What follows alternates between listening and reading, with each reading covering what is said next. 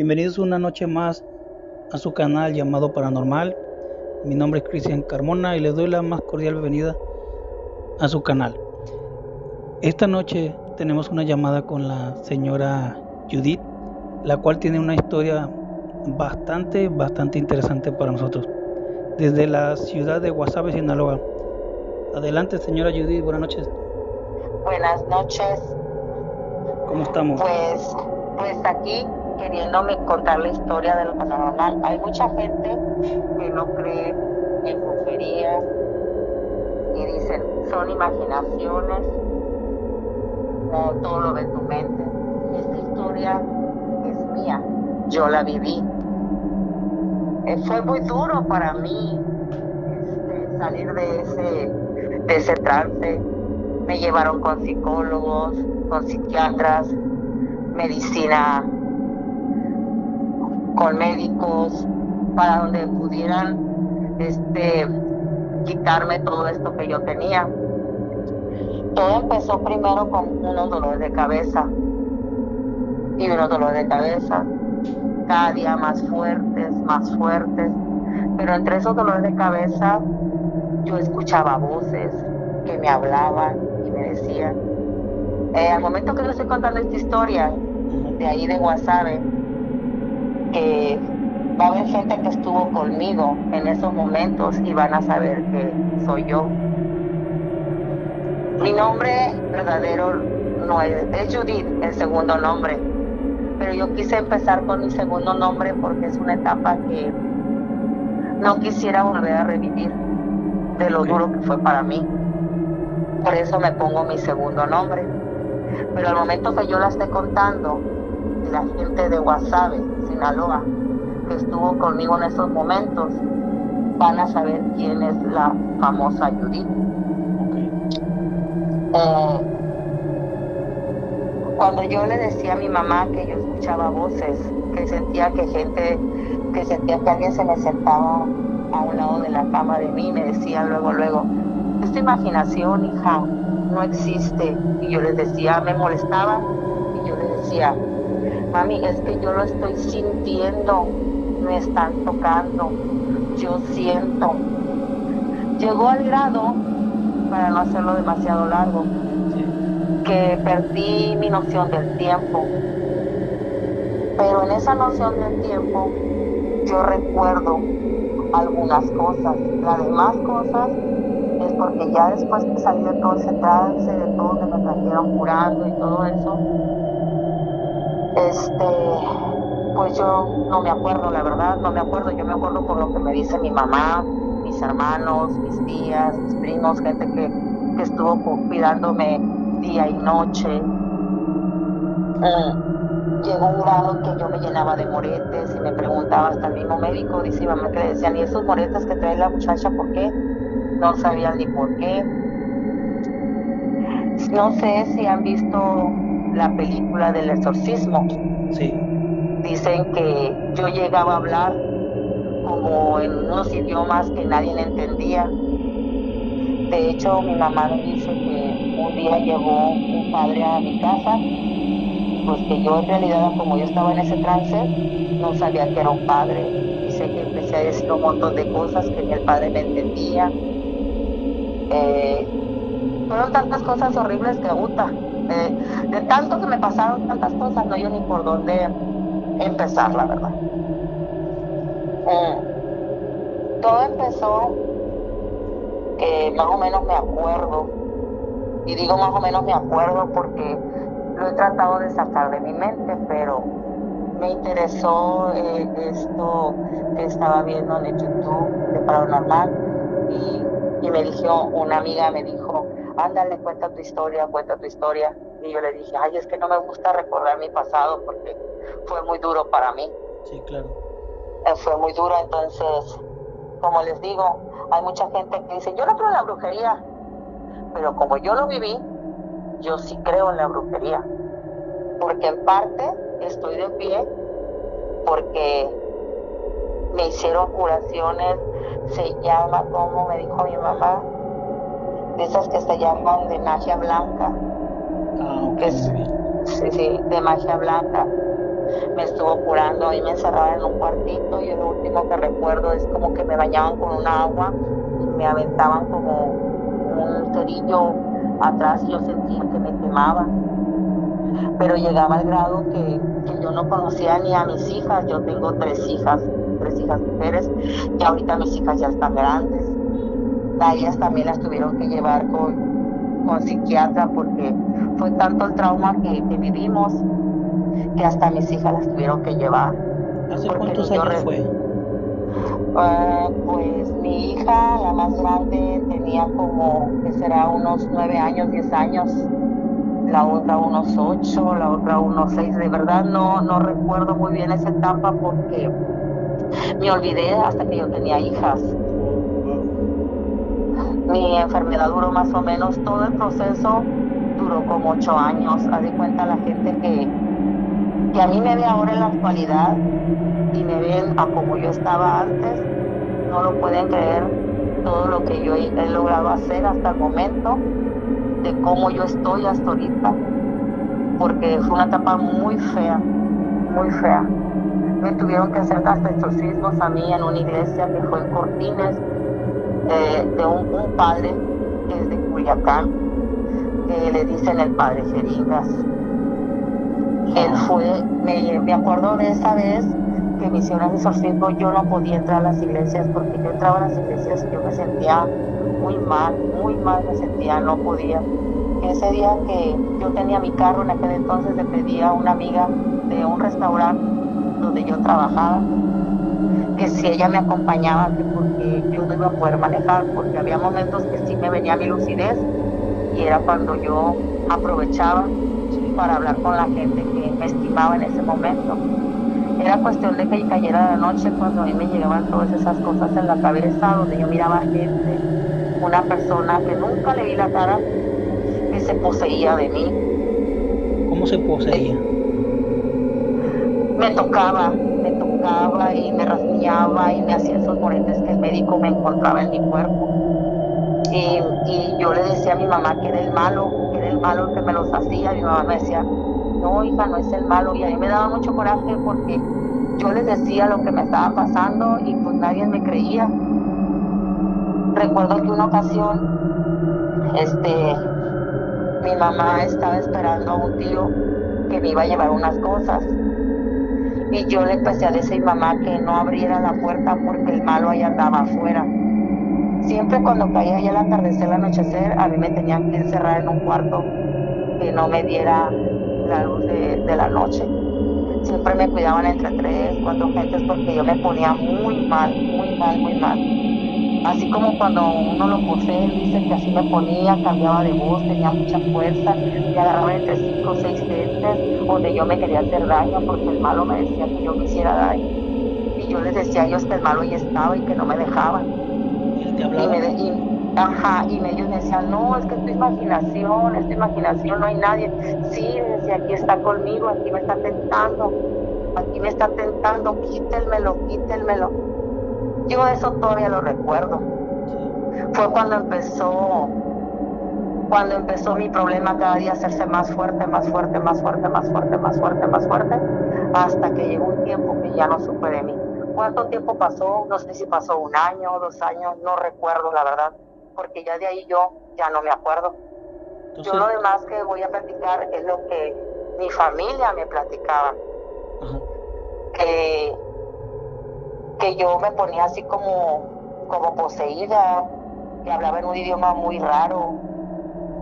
Después me llevaron con un señor que se estaba en el río Viejo, así se le llama por allá. Y ese señor fue el que me empezó a hacer toda esa clase de limpias y a estarme curando. Y poco a poco volví. Eh, lo hacían entre todos, entre el curandero, entre el psiquiatra, entre la medicina del seguro social. Eh, o sea, mi mamá no hallaba ni por dónde echar mano para yo ser la que ya soy ahorita. Ok. Siempre yo decía, para la gente que me mira ahora y me ven, dicen, recuerdo, Judith, cuando tú estabas así, así, que va a imaginar que tú ahora estás aquí. Yo lo único que les puedo decir a esa gente que dice que no existe la brujería, yo les reafirmo que sí, existe la brujería. Porque a mí lo que me alcanzó a decir el, el señor, el, espirituista, ya me acordé, espirituista era lo que decía que yo jugaba antes a la famosa Ouija, cuando estaba plebe, cuando uno está plebe, que desmaya, todo le vale, a la famosa Ouija. Ya después que entró mi adolescencia, la famosa Cleo. Y así sucesivamente a juegos que eran de ese tipo que uno lo ve indefenso.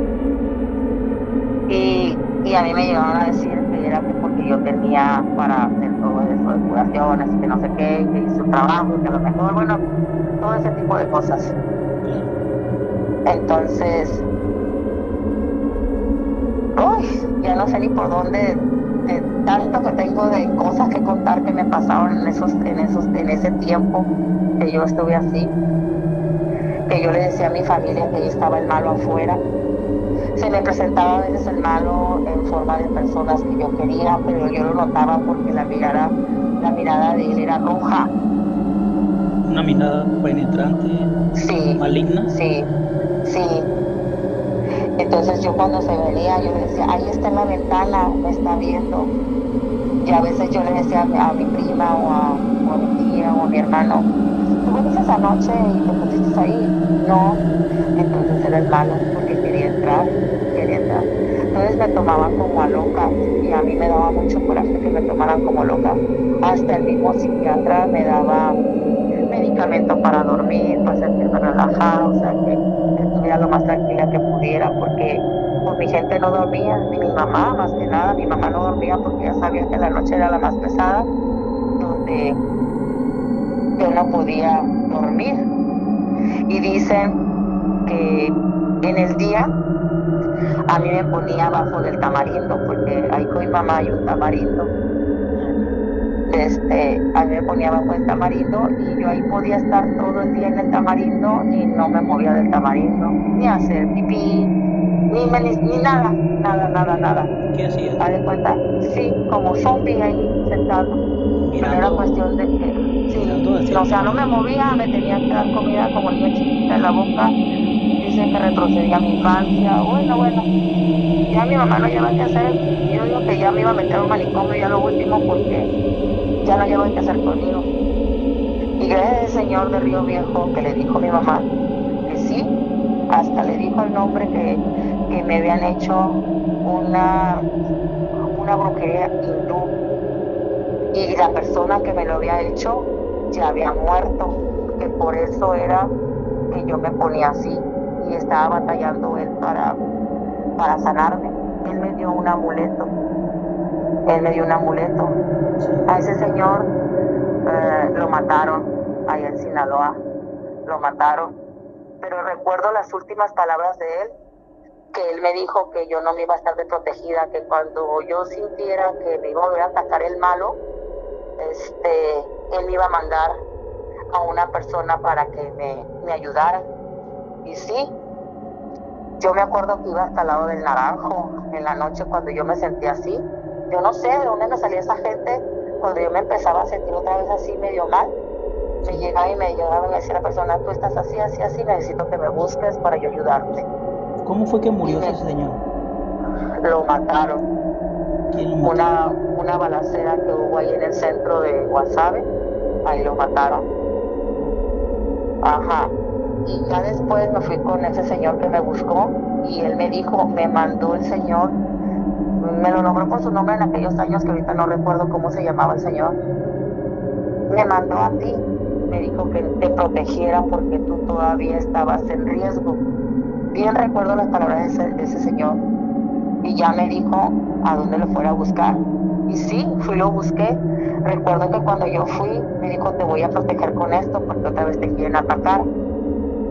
Entonces sí le dije, ayúdame porque ya no puedo, ya no puedo, ya no puedo yo volver a dormir porque yo sentía cuando yo estaba acostado en mi cama, así como cuando se siente una persona que se me hundía la cama. Yo no me daba saber que dormí con los pies destapados porque empezaba por los pies o a jalarme la, la sábana con lo que yo me tapaba. Entonces, sí, iba hasta allá. Recuerdo que esa vez me dio un trabajo de unas velas y unas flores. Y yo las puse, así como él me dijo, en la esquina de, de mi casa, de la puerta de la entrada. Y pues ya ven que cuando son velas, la cera pues se corre, ¿verdad? Ahí queda, queda la cera manchada. Cuando yo hice el trabajo que me dijo el espiritista ese del lado de Naranjo, yo hice mi trabajo. La sorpresa de mí en la mañana, cuando yo me levanto, no veo nada de cera en el piso, ni siquiera las flores. Dije yo, y yo les pregunto a mis hijas, porque ya en esta etapa, pues ya mis hijas estaban un poquito más grandes, y le digo a la más grande, oye hija, le dije, ¿y la cera y las flores? No, mamá, nosotros no hemos agarrado nada. Pues en verdad sí creí porque, pues era muy temprano, yo me levantaba a las seis, seis y media para irme a trabajar en esa época, pues mis hijas estaban dormidas. Y el Señor, cuando me dijo, ya que se terminó su trabajo, volver conmigo, es viernes, y ya fui con él. Y ya le dije lo que me había pasado, ¿sabe qué pasó? Esto esto otro, la, la cena no apareció ni las flores. No, me dijo, es que yo fui por ellas y aquí las tengo. ¿Quién fue por ellas? Oh, eh, el espiritista o sea, se presentaba conmigo a ayudarme a hacer la, la protección en forma espiritista. Y sí, yo escuchaba ruidos en mi casa y él me decía, no te espantes, si escuchas ruidos es que soy yo que te ando haciendo tu trabajo de limpia. El espíritu que, Ay, ajá, que ya ahí en tu casa. Ajá. Cuando pasó eso, el Señor me dio otro amuleto. Dijo, ya con esto te van a dejar en paz. Y me volvió a poner otra cita. Vas a volver conmigo el martes. Lo más triste, me dice que cuando yo me vine ese día de allá de con él, que subió al monte y ya no, ya no regresó. Desapareció. El espíritu ya no volvió. Y, mm, el señor, el señor que me estaba haciendo a mí la limpia, o sea, el trabajo. O sea, ya fueron dos. Pero cuando ese día que yo fui el viernes con él, que yo dije, ¿sabes qué? Porque yo iba saliendo de trabajar en la noche. Este, le platiqué lo de las velas, eso que te digo que pasó. Entonces dijo que él había ido y me había ido en forma espiritual a limpiar la casa y que le había recogido todo. Dije, pues, ¿cómo? ¿Cómo? No, me dijo. Y ya me enseñó lo que tenían esas flores y las velas. Era, era como una tierra negra con un montón de cabellos. Ok.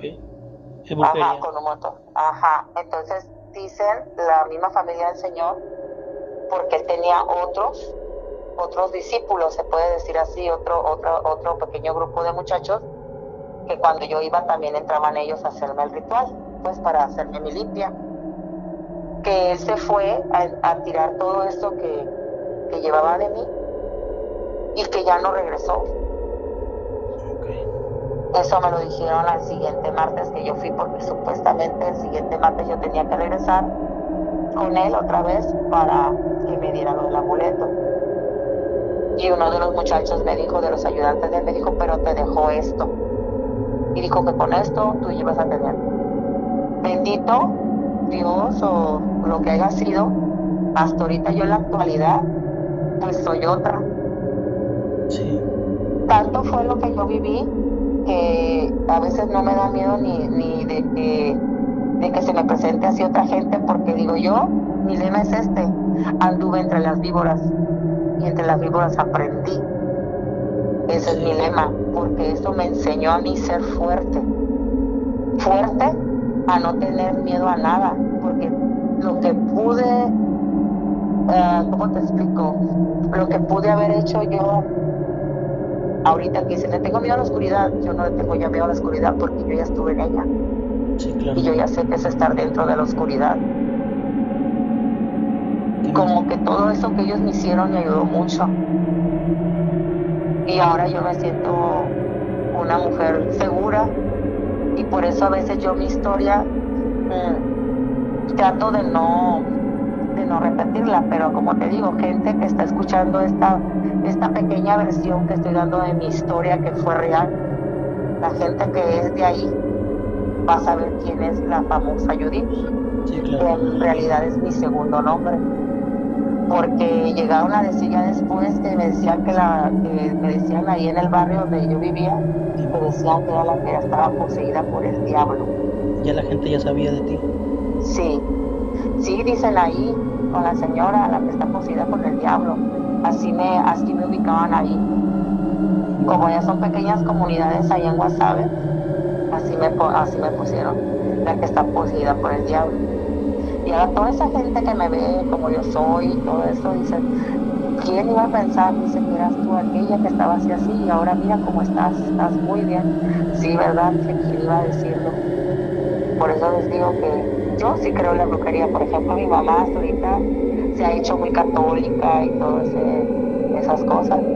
Y a veces conmigo se enoja porque me ve a la iglesia. Y dice, no, mami, sí creo, pero no, no me gusta mucho, le dije, porque para mí esa gente que es fanática, para mí se me hace que es pura hipocresía, le digo yo, porque en realidad le dije, la que está más empapada, le dije, es la más hipócrita que pueda haber, o sea, para mí ya lo veo yo así, pues. Yo en lo personal así lo veo. Pero, pues esa es una parte de mi historia, la verdad, porque me pasaron tantas cosas. Yo lo único que les digo a la gente que me está escuchando, en la que dice que no cree en brujerías, sí existe la brujería. Y yo lo viví. Claro que sí. Hace un momento dijiste que cuando eras joven jugabas mucho a la Ouija.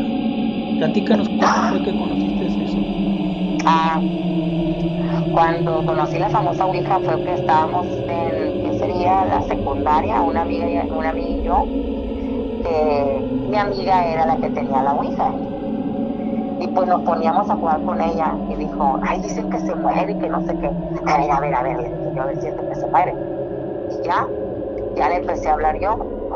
Le dije, dime si estás ahí y si me vas a ayudar en todo lo que te pregunte.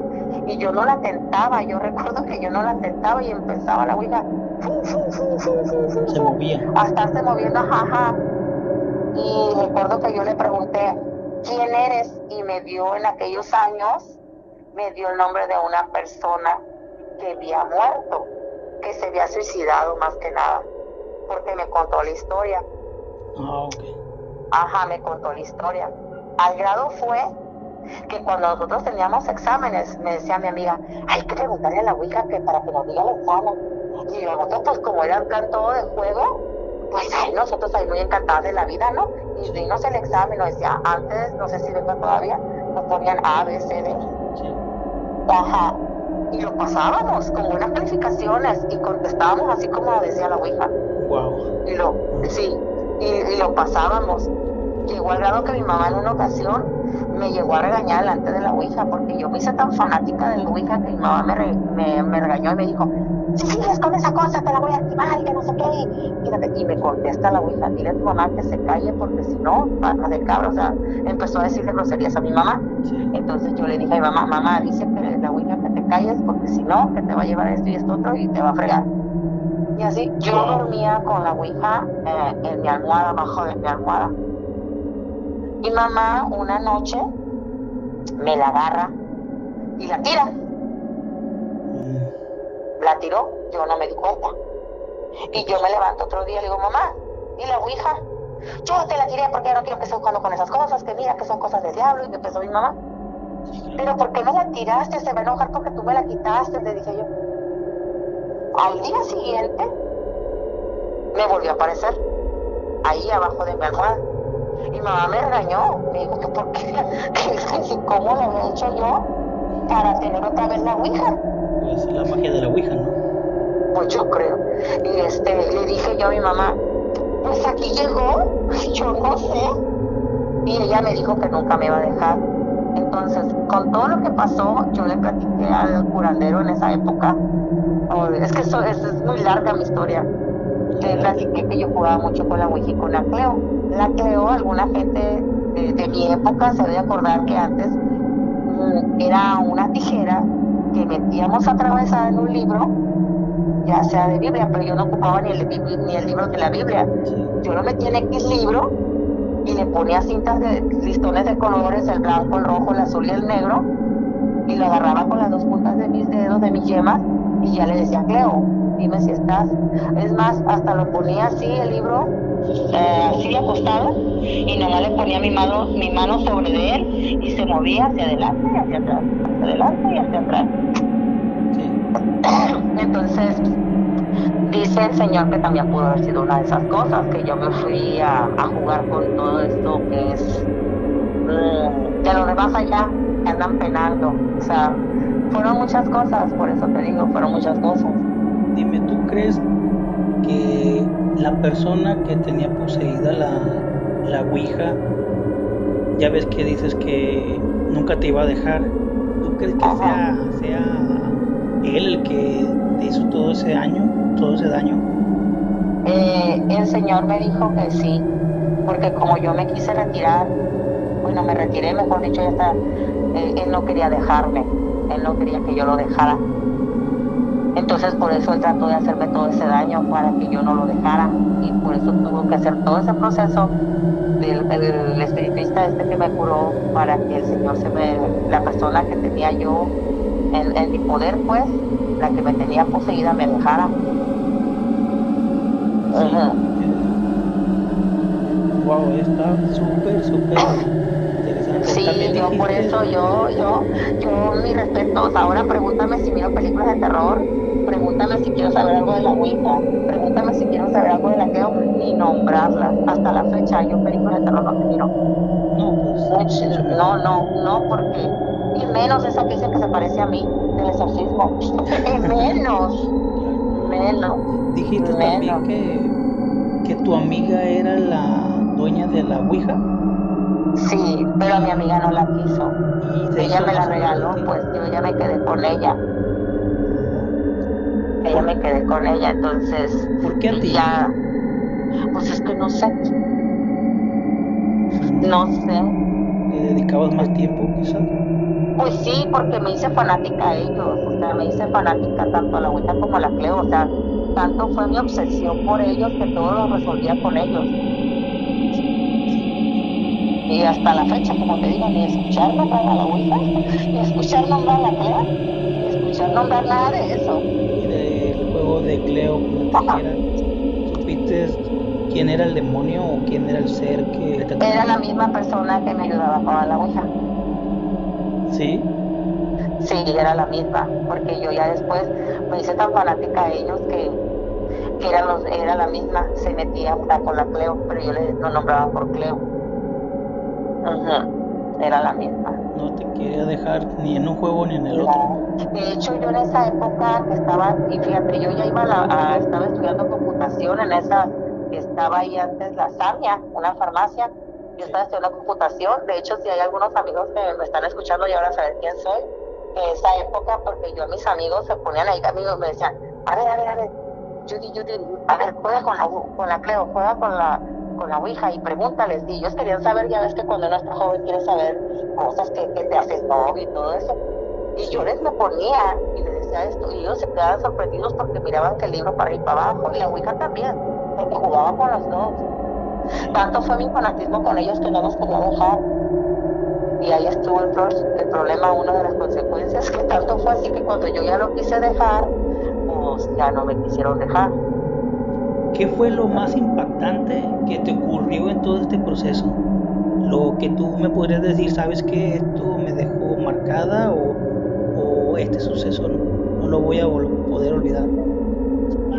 pues me dejó marcada que por más que yo trato de acordarme de mis hijas en ese lapso que yo estuve poseída, se podría decir así, no recuerdo.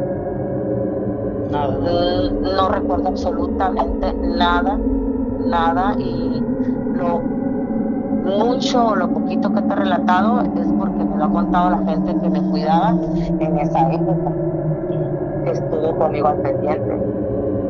¿Quiénes estuvieron contigo en todo ese proceso? Eh, estuvo mi, familia, mis hermanos, mi mamá. De hecho, tenía un hermano que, no, ese hermano no aguantaba cuando yo me ponía muy mal y luego corría para allá para el rancho, se iba. Sí. Y una vez, una vez una prima me fue a cuidar junto con otra, que les tocó porque mi hermana me cuidaban entre cinco y dice mi mamá que se podía, siempre se iban y rezaban la, la Biblia, ¿no? Y el Padre Nuestro, algo así. Que le decía a mi prima, mi prima, una de ellas ya falleció. Este, le decía, ahorita va venir lo más bueno, espérate, porque dice que le decía la, una a la otra, está tranquila, va a dormir. No, espérate, todavía es temprano. Espérate. Ajá, espérate. Y ya cuando se iban acercando como eso de las 11 de la noche, dice mi mamá, que empecé yo, Santa María Purísima, empecé con mis cosas y a decir que está el malo y a retorcerme toda la cama y decía palabras que yo ni al caso. O sea, me transformaba completamente de esa muchacha tranquila que estaba en el patio a cuando caía la noche. ¿Llegaron a, a grabar ese suceso? ¿Llegaron a tomar fotos? No, no, no, mi mamá tenía que, ahorita mi mamá en aquellos años, mi mamá dice que cuando yo me ponía mala, a mí me molestaba el ruido, que tenía que a veces decirle a los vecinos que por favor le bajaran la música, que porque pues, yo no lo toleraba, era, mi era muy sensible a cualquier ruido, era muy sensible. Pues, si estaban en la cocina y estaban así platicando, y si mi mamá que me sorprendía porque a veces ella, que a veces llega familia a ver al enfermo, y que le decía, ¿cómo está? No, pues, decía, cállese, no esté relatando lo que yo estoy diciendo. Y dice mi mamá que se sorprendía porque yo no podía oír hasta donde yo estaba y que le decía a mi mamá lo que le estaba diciendo a mi tía. Sí, o sea, ¿cómo se da cuenta si ella está pelado y no escuchas? ¿Qué tan lejos estabas? Pues yo estaba encerrada en una habitación y mi mamá a veces estaba en el patio. Y como yo tenía una voz muy fuerte, dice que a veces escuchaban hasta allá imposible que supieras. Exactamente, era imposible que yo supiera lo que ella estaba platicando, lo que le estaba diciendo. Increíble. Por, e, por eso yo les digo que cuando digan no existe la brujería, sí existe. Y porque yo lo viví y nadie me lo contó. ¿Qué recomendarías a las personas o a la juventud de ahora que, que compran las ouijas, inclusive en los supermercados? ¿Tú, tú qué recomendarías? Pues que no es un juego, que no es un juego porque sí existe. Sí existe, o sea, yo nada de, yo de hecho, como te digo, a mis hijas hasta la fecha, a mis hijas tampoco les gusta ver películas de terror, ni mucho menos hablar de ese tipo de, de clase de juegos que dice la gente que es inofensivo. no, yo a mis hijas por lo menos no, ni a mis nietos. Nada de eso. Yo les aconsejaría que muchas veces no nos ponen tanta la atención y uno se enfoca tanto que, porque si hay espíritus, como me dijo el espiritista, si hay espíritus malos que andan aquí caminando en, ¿cómo se puede decir? ¿Cómo me decía él? Que andan caminando en la atmósfera, esperando encontrar gente para ellos rescatarse.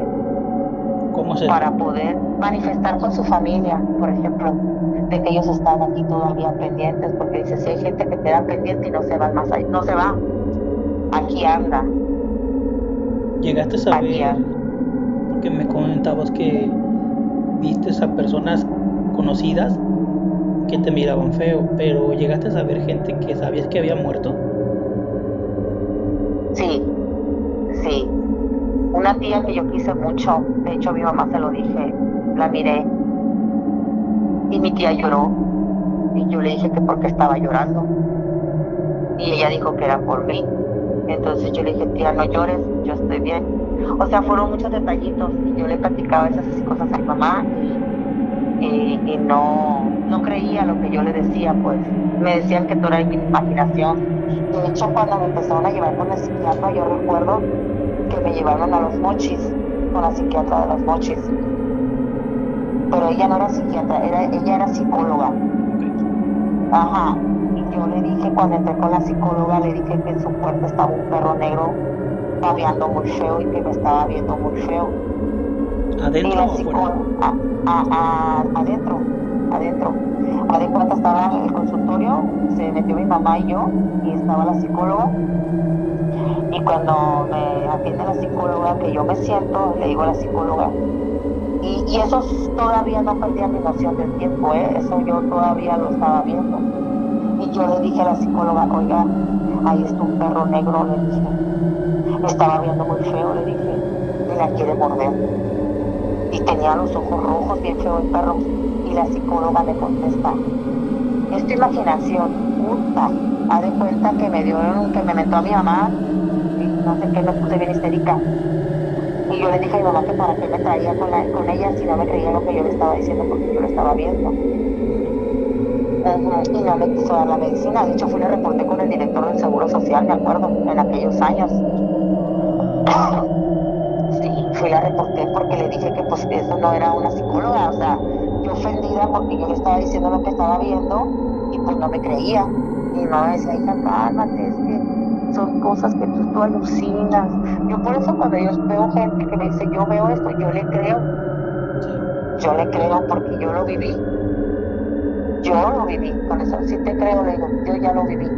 Entonces, me diagnosticaron por, por médico que era esquizofrenia. Que era esquizofrenia, por, por cuestión de, de medicina, que era esquizofrenia. Y por acá, por el curandero, que era por un trabajo, como te dije, trabajo hindú, algo así, que me habían hecho. ¿Quién, tú sabes quién fue quien te hizo ese trabajo o por qué razón lo haría? Pues yo en realidad no me explico, fíjate, en realidad, porque fue, yo esa persona, no quiero decir quién me lo hizo porque sí supe quién fue. De hecho, yo ya que estuve más alineado y todo eso, pues ya me dijeron que había, quién había sido. De hecho, me dolió mucho porque fue una persona que yo quise demasiado, demasiado, que muchas veces tú dices, ¿cómo va a ser posible? ¿Por qué? Pero cuando, cuando me dijeron, yo dije, yo ya la perdoné. Yo ya la perdoné. Y, y pues yo de, de hecho no quiero decir quién fue, ¿verdad? Porque ella ya falleció. Claro. Ella ya falleció. De hecho, cuando ella estaba falleciendo, yo la perdoné, yo sin saber qué show, qué había pasado. Y al tiempo me dijo mi mamá, hija, es que fíjate, pues yo ya la perdoné, mamá. Yo ya la perdoné. Claro. Ajá, entonces yo por eso, pero si mi mamá llega a escucharme, va a saber mamá, ay, mi hija se animó a contar su historia. Parte de, porque en realidad no les conté toda, fue una parte.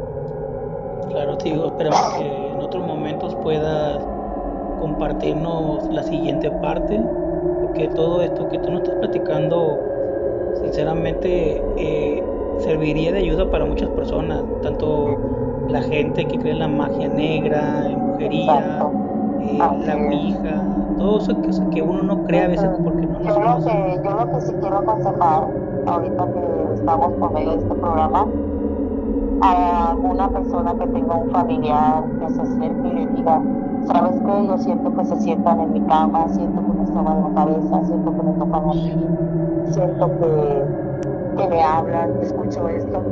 Póngale un poquito de atención y nunca las contradigan porque es cuando uno se encierra en su mundo ya después no les quiere decir. Y igual de que nosotros tengamos la confianza de estarles contando lo que nos está pasando, nos estamos encerrando más en ese mundo. ¿Para qué te voy a decir si de otra manera no me crees? Y llega el grado que uno se lo va comiendo, que fue parte de lo que me pasó a mí, porque cuando a mí ya me estaba pasando esto, que mi mamá no se creía, yo mejor no les contaba. Yo traté de hacerme la fuerte y estar saliendo de ese problema yo sola, pero no pude, sola no pude. Sí, no, ese tipo de cosas no, uno no puede salir solo. Así es. Yo creo que el amor de tu familia fue lo que te ayudó. Pues yo, yo pienso que sí, porque este, pues ahorita estoy contigo platicando y, y en realidad lo que yo te estoy relatando son breves, breves pausas de lo que pasó. Pero si yo empezara a contarte principio cómo fue todo, no, no terminamos, podíamos durar hasta tres días. Mi vida sería una historia larguísima, porque yo antes cuando la platicaba, yo lloraba, yo lloraba, ahorita ya, ya lo superé, ya lo puedo platicar. Lo que sí te digo que yo no hicieron nada de eso de Ouija, ni de Cleo, ni de nada de aquello, ni de aquello, ni de lo otro, nada. Sí, por eso yo lo único consejo que puedo dar con mi caso, que yo lo viví y que fue real, eh, cuando tengan una familia que les esté diciendo que mira, que escucha, que siente. No, ustedes digan, ¿y qué te dice? ¿Y el qué te hace? Que, que sientan como que si, nos, que sí les estamos importando, porque si nos empiezan a contradecir, es donde nosotros más nos aferramos allá no queremos decir lo que nos está pasando.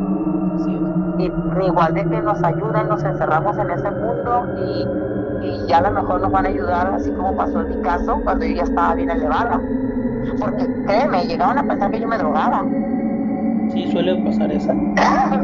sí, llegaban a pensar eso de que, que, yo me drogaba por todo lo que, por todo lo que me pasaba. ¿A tu pues, familia nunca se vio afectada eh, como tú en el aspecto de, mm, heridos sí, sí.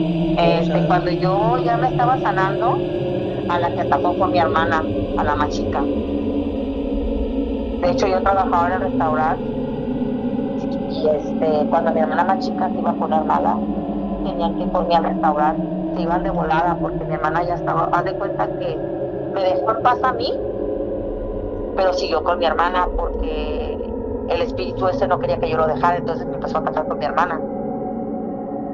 Y otra vez a volver, porque mi hermana se, se lo mismo que yo hacía, lo hacía mi hermana también ya. Yo ya no lo hacía, pero lo hacía mi hermana. Entonces yo me tenía que enfrentar a él, que yo le tenía que decir, deja a mi hermana, o sea, déjala, que es lo que quieres? Como, y yo nomás lo miraba, y nadie lo miraba, mi mamá lloraba, lloraba mi familia. Y ya después otra vez con mi hermana tuvieron que hacer lo mismo que hicieron conmigo. Y como yo de esa persona yo tenía muchas fotos y todo eso, fue cuando a mí ya me dijeron entonces de la que te digo que me hizo el mal. Ajá. Tuve que desafanarme de todo lo que tenía de esa persona para que mi hermana ahorita, gracias a Dios, bendito Dios, ya está bien. Mi hermana ya es toda una enfermera, bendito Dios, está yendo muy bien. Mi hermana radica en Tijuana. Y haz de cuenta que nosotros esa historia, cuando nos ponemos a contar, ¿te acuerdas, manita? Sí, manita. Y nosotros nos decimos manos. Oye, mana, oye, mano, así nos hablamos entre todos. Ahorita yo tengo un hermano muy malo de, cáncer, que de hecho lo acabo de ver. Y, y pues hemos pasado por tantas cosas, ¿verdad? Sí, Ajá, entonces fue uno de los que ocurrió, de hecho, cuando yo estaba muy mala. Él nunca quiso estar conmigo cuando nos poníamos malas, de hecho, ni con mi hermana ni conmigo, porque no, no, no aguantaba mi hermano, no aguantaba. Y ahorita hace rato les estaba enseñando yo a mi marido y a la hija de mi marido un audio donde mi hermano nos estaba diciendo que nos quería, como despidiéndose ya, pues. Y le digo, ve, por tantas cosas que hemos pasado. Pero pues, gracias a Dios estamos de pie. Yo no soy una persona que te vaya mucho a la iglesia, yo digo que Dios está donde tú estás, estás sentado en las sillas, no necesitas irte a darte golpes de pecho de que estás con él para que él esté. Porque créeme, ya después de todo eso yo anduve en diferentes religiones, con adventistas, con testigos de Jehová, con adventistas, o sea, buscando, buscando, hasta que llegué yo misma a una conclusión, a lo mejor escucha mal, pero yo dije yo, no, Dios está donde quiera que tú estés. La fe, claro que sí. Entonces yo así soy, ahí me, me enfoqué en ese camino yo, Dios está donde tú estés y yo ahí estoy. ¿Por qué? Porque me sirvió de andar en tantas religiones que dije yo, bueno, en todas partes hay hipocresías, ¿verdad? Como dicen, nomás hay una sola persona perfecta que fue nuestro Señor Jesucristo. Y entonces yo dije, pues ¿para qué busco? Si aquí lo tengo conmigo un ladito, entonces yo aquí me quedo. Aquí me quedo. ¿Tu hermana pues eso, ya está bien? Sí, sí, mi hermana sí, ya está bien. Dios, tuvimos que pasar todo ese proceso después y ya parece que la tranquilidad volvió con nosotros. Y por eso le, vuelvo a repetir, que toda aquella persona que diga que no existe la brujería, claro que sí existe, porque yo la viví y nadie de que les invento nada de eso, porque yo la viví. Y de que hay personas buenas, como hay personas malas en este mundo, lo hay y muchas veces la tienes a un lado y no te das cuenta la que te está haciendo daño. Ajá. Judith, para terminar con este relato, ¿qué le recomendarías a las personas que están pasando por un proceso como el tuyo? Algo tan increíble y paranormal como lo que te sucedió, ¿qué es lo que les puede ayudar a ellos a salir de ese problema más rápido? Pues primero que nada, pues así como lo hizo mi mamá, que trató de buscarme por diferentes partes, no se quedó solamente con un solo diagnóstico. Eh, como te digo, por medicina dijeron que era esquizofrenia. Mi mamá también se fue por el otro lado. El caso que pues, bendito Dios, que le busquen, que no se queden nada más con un solo diagnóstico, porque muchas veces no sabemos ni dónde está el mal. Entonces que le busquen, que no se queden con un solo diagnóstico. Por, ejemplo, mucha gente, como te digo, no cree en la brujería, pero sí existe. Yo, yo le agradezco mucho al psiquiatra que me sacó también adelante, tanto a los espiritistas que me ayudaron, porque pues estoy de pie, estoy de pie. Yo lo único que puedo decirles a la gente es que tengan casos así con su familia, algún hijo, un hermano, una mamá, un papá, pues que le busquen y que nunca traten de darle la contraria porque eso de nosotros nos, nos da mucho coraje. Mucho coraje nos da y ya no les queremos platicar lo que nos está pasando y nos encerramos en ese mundo que pensamos que podemos salir solos y en realidad no. Lo que necesitamos ahí en ese momento es apoyo y confianza. Así es. Si en algún momento la comunidad de YouTube o de las redes sociales quisieran saber un poco más sobre tu historia, eh, ¿habría manera de que hubiera una segunda parte y nos contaras un poco más de tu experiencia? Sí, claro que sí. Pues te digo, es, demasiado larga, demasiado larga. De hecho, tengo otra historia que cuando el malo, que así le puse yo, me atacó, que yo estaba sola con mis hijas, pues fueron muchas etapas, como te digo, pobrecitas mis hijas. Vivía yo sola con mis hijas en la casa este, yo tratando de hacerme daño con tijeras, con la ambulancia, uh, no, no. O sea, sí, claro que sí, tengo mucho que relatar, te digo, por eso te digo que mi historia es muy larga y te la hice breve, breve de verdad, te la, te la recorté demasiado, demasiado te la recorté. Claro, entonces yo creo que sí estaríamos para una, una segunda o tercera parte, en caso de que tú no lo permitas. Esperemos que la comunidad de YouTube nos comente aquí abajo en la cajita eh, si quieren saber un poquito más sobre tu historia y si tienen alguna pregunta, adelante, háganosla y estaremos preguntándole a la señora. Así es, y pues yo con mucho gusto, ¿verdad? Les estaría respondiendo a todas sus dudas. Este, si quieren saber más de, de este caso, este, del mío más que nada, si tienen algún familiar que está pasando por la famosa esquizofrenia que los médicos jamás van a aceptar que existe la brujería, en lo que yo pueda ayudarles, estoy a su disposición. Muchas gracias. Ana, después, pues, pues ojalá que esto sirva para que mucha gente que, que me haya escuchado, y no es fácil, no es fácil, porque yo tuve que pasar por muchos trances para llegar hasta ahorita. Fueron ocho años que yo estuve con mi enfermedad, que se puede decir, con todo ese tipo de problemas pero de esos ocho años fueron dos años que yo no supe ni qué show. ¿No? ¿Quieres mandar algún saludo? Claro que sí. Pues, pues eh, especialmente a toda esa gente hermosa que ya saben que las amo y que las quiero, que estuvieron conmigo en esos momentos tan difíciles y que estuvieron apoyando a mi mamá, a los vecinos más que nada, que que le estuvieron haciendo caso a mi mamá, le bajaban al radio, porque a mí me molestaba la música y todo eso. Y pues ellos ya saben quiénes son, ya saben quiénes son, porque ah, como te digo, estoy contando mi historia y ellos ya van a saber quiénes son. Que los quiero mucho y que gracias por ese apoyo que tuve en ese tiempo, que pues yo no supe de mí. Ok, pues un saludo a toda la gente de Wasabe que tengan bonita noche. Nos vemos en el próximo programa. Bye.